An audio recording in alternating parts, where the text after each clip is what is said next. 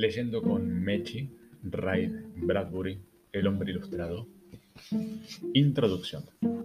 Bailando para no estar muerto. Una noche, mientras me estaba sirviendo, mi amigo camarero, Laurent, que trabaja en Brasser Jams Thomas, cerca de la Torre me habló de su vida. Trabajo de 10 a 12 horas, a veces 14, me dijo. Y después, a medianoche, me voy a bailar, bailar, bailar, hasta las 4 o 5 de la mañana. Y me acuesto y duermo hasta las 10 y luego arriba a las 11 a trabajar 10 o 12 horas y a veces 15. ¿Cómo consigue hacerlo? Le pregunté. Fácilmente, dijo. Dormir es estar muerto. Es como la muerte. Así que bailamos. Bailamos para no estar muertos. No queremos que eso ocurra. ¿Qué edad tiene usted? Le pregunté.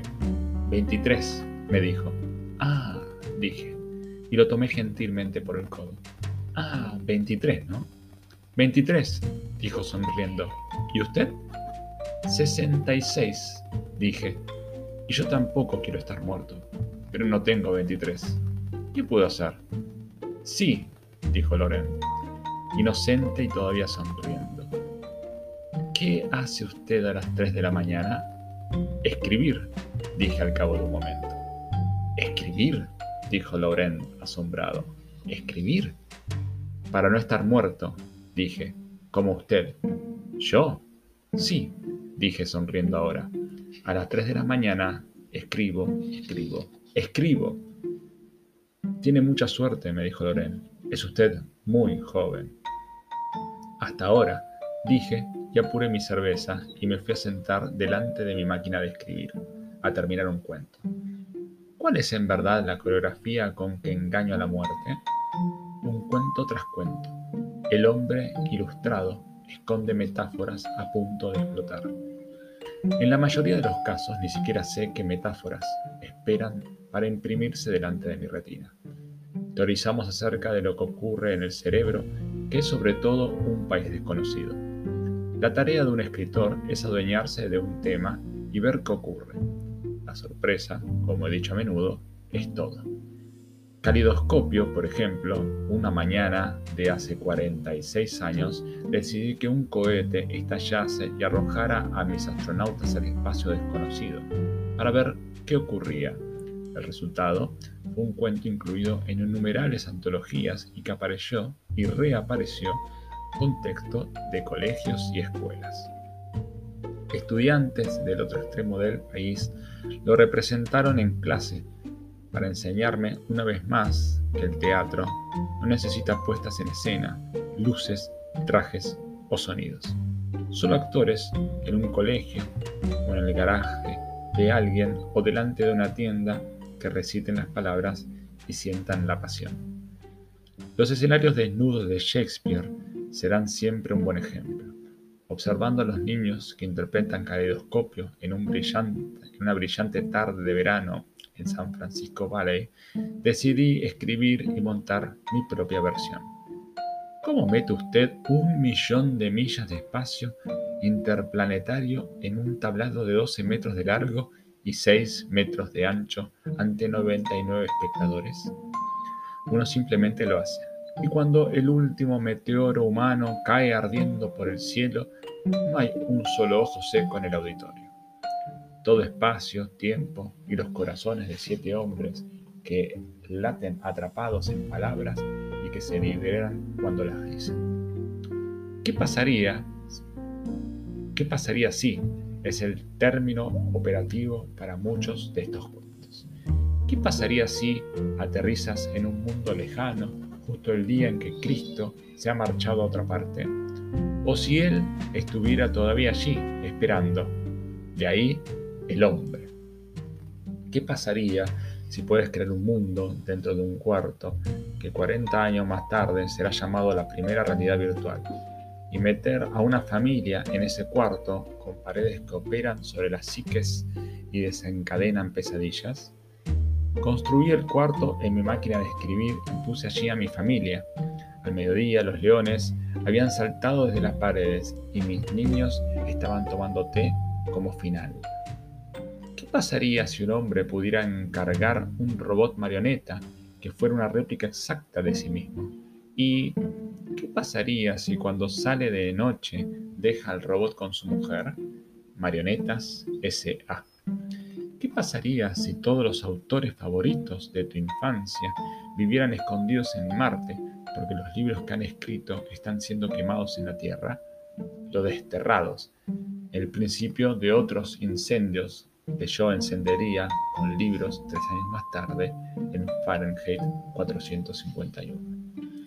¿Qué pasaría si la gente de color, así lo llamábamos cuando escribí El otro pie en 1949, arribaran a Marte antes que nadie, echaran raíces, construyeran ciudades y se prepararan para recibir a otros futuros colonos, los blancos. ¿Qué ocurriría después? Escribí el cuento para descubrirlo. Luego, no pude encontrar una revista norteamericana que quisiera publicarlo. Era mucho antes del movimiento de defensa de los derechos civiles, la Guerra Fría estaba creciendo Parnell Thomas, del Comité de Actividades Antiamericanas, estaba investigando. Joseph McCarthy llegaría más tarde. En ese clima, ningún editor quería llegar a Marte con mis inmigrantes negros. Publiqué finalmente El otro pie en New Story, una revista parisiense dirigida por un hijo de Martha Foley, David. Y de nuevo, ¿qué pasaría si tienes un acre de chatarra en el patio de atrás? ¿Te tentaría juntarla y viajar a la luna? Había un depósito así a una docena de metros de mi casa, en Tucson, Arizona, cuando yo tenía 12 años.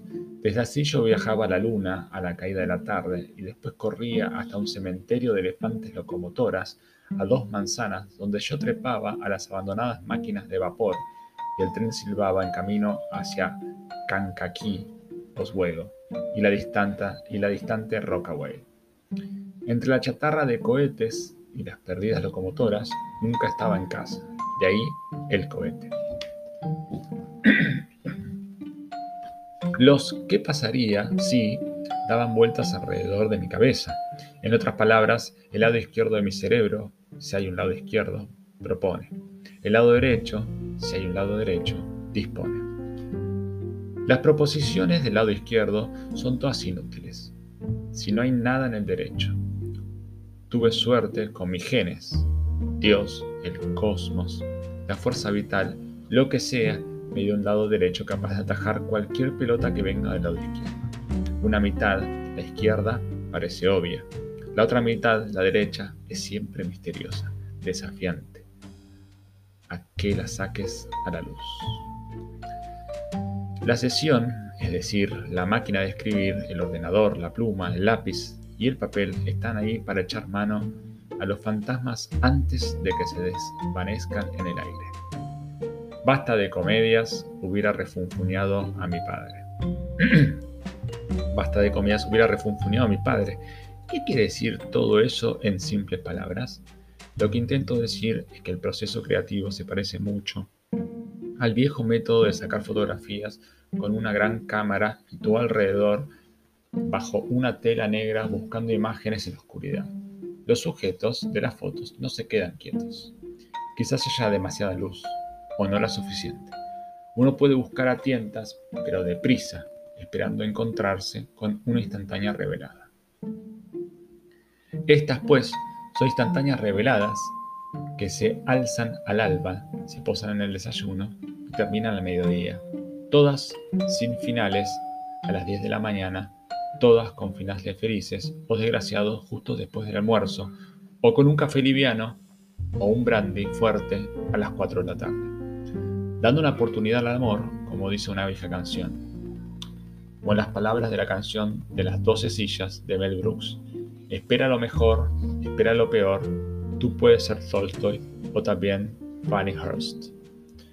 Espero encontrarme con H.G. Wells o tener la compañía de Jules Verne. Cuando trabajo en un espacio viviente entre los dos, entro en éxtasis. Termino como comencé, con un amigo camarero parisiense, Loren, bailando toda la noche, bailando, bailando. Mis melodías y números están aquí. Han llenado mis años, los años en que rehusé morirme. Y para eso mismo escribo, escribo, escribo al mediodía o a las 3 de la mañana para no estar muerto. Ray Bradbury, 1997.